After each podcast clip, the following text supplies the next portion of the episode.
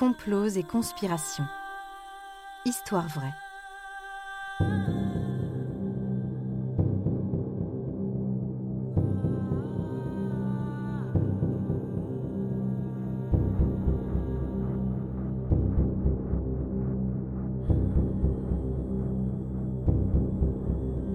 Un programme Studio Minuit. Idée originale John Mack. Musique David Rampillon. Narration Leilani Lémé. Enregistrement et montage Patrick Martinez-Bourna.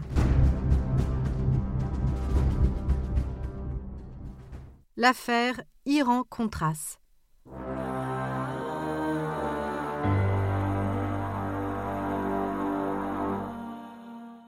Comme souvent, on retrouve la CIA dans les machinations politiques du XXe siècle.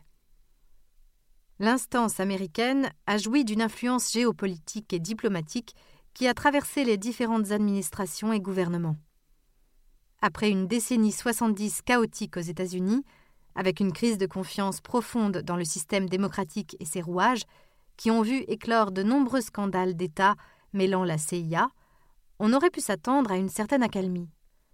Pourtant, les années 80 connaissent aussi leur affaire majeure avec le dossier Iran-Contras. Avant d'expliquer qui sont les Contras, il faut revenir sur l'histoire du Nicaragua. Les liens entre le pays et les États-Unis sont profonds, avec notamment une occupation américaine de 1912 à 1933, après un soutien financier et des élections controversées qui ont entraîné une guerre civile. La lutte interne du pays oppose Anastasio Somoza, anticommuniste soutenu par les États-Unis, et Augusto Sandino, qui lutte contre leur impérialisme. Ce dernier reconnaîtra sa défaite en 1934, mais sera assassiné dans la foulée par Somoza et les Américains. Somoza instaure alors une dictature, réprimant dans le sang l'opposition. Si Anastasio Somoza fut assassiné en 1956, ses fils ont ensuite pris le relais, toujours avec le soutien des États-Unis. La création en 1961 du Front sandiniste de libération nationale, qui s'inspire de la révolution cubaine et de l'héritage d'Augusto Sandino, offre un nouveau visage à l'opposition. Les forces sandinistes ne parviendront à renverser la dictature qu'en 1979, avec une révolution populaire. Le mouvement sandiniste reprend donc le Nicaragua et met en place de grandes réformes visant à améliorer le système de santé, à redistribuer aux paysans des terres appartenant à la dynastie Somoza, ou encore à lutter contre l'analphabétisation, ce qui sera récompensé par l'UNESCO. La création d'hôpitaux et les campagnes de vaccination ont également fait chuter de moitié la mortalité infantile. Pourtant, aux États-Unis, l'administration Reagan grince des dents. Ainsi, depuis 1980, la CIA soutient activement mais illégalement les Contras, un groupe paramilitaire anticommuniste qui lutte contre le front sandiniste. Un officier de la CIA, Duane Claridge, explique lors d'un entretien secret en 1984 auprès du comité du renseignement de la Chambre des représentants du Congrès américain que les Contras assassinaient régulièrement des civils et des responsables sandinistes dans les campagnes, ainsi que des responsables de coopératives agricoles, des infirmières, des médecins et des juges. Avec le soutien de la dictature argentine et celui de la CIA, les Contras mènent une action de guérilla au Nicaragua, en finançant notamment leur activité par le trafic de cocaïne. Ce phénomène a engendré l'arrivée du crack à Los Angeles, et il fut démontré dans les années 90 par la presse américaine que le gouvernement Reagan avait, au mieux, fermé les yeux, au pire, encouragé ce trafic de drogue, au motif de la lutte contre le communisme. On arrive alors à la fameuse affaire Iran-Contras. En décembre 1983, le groupe paramilitaire du Hezbollah, soutenu par l'Iran, enlève six Américains au Liban et en mars 1984, le chef de la CIA est kidnappé à Beyrouth. Le conseiller à la sécurité nationale, Robert McFarlane, propose à Reagan de ramener l'influence américaine au Moyen-Orient par la vente d'armes à l'Iran en échange d'otages au lieu de payer des rançons. Et ce, alors même que la diplomatie américaine à l'époque critique les pays apportant un soutien matériel à l'Iran. Le secrétaire à la Défense, Kaspar Weinberger, réagit négativement à cette proposition, notant sur sa copie du document de McFarlane C'est absurde. C'est comme demander à Kadhafi de venir à Washington pour avoir une gentille conversation. Le secrétaire d'État George Shultz s'y oppose également, puisque les États-Unis ont déclaré en 1984 que l'Iran est un État qui soutient le terrorisme.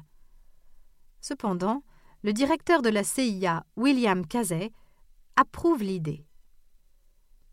Ainsi, plusieurs centaines de missiles sont vendus par l'intermédiaire du gouvernement israélien, accompagnés d'une libération progressive d'otages.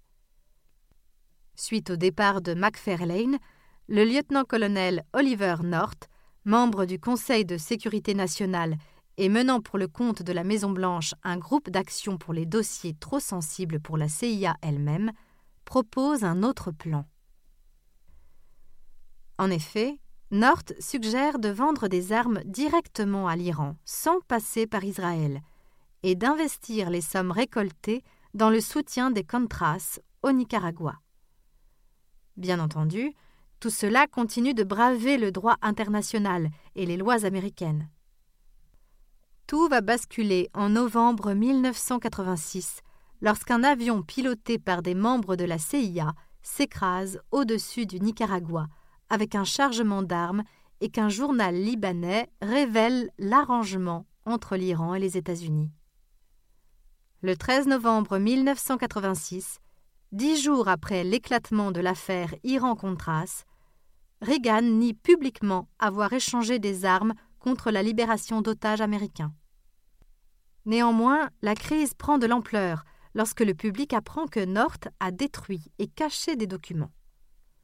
Le 25 novembre 1986, le président Reagan annonce la création d'une commission exceptionnelle pour étudier l'affaire, devant laquelle il va lui-même témoigner. En janvier 1987, c'est le Congrès des États-Unis, à majorité démocrate, qui annonce ouvrir une enquête sur l'affaire Iran-Contras.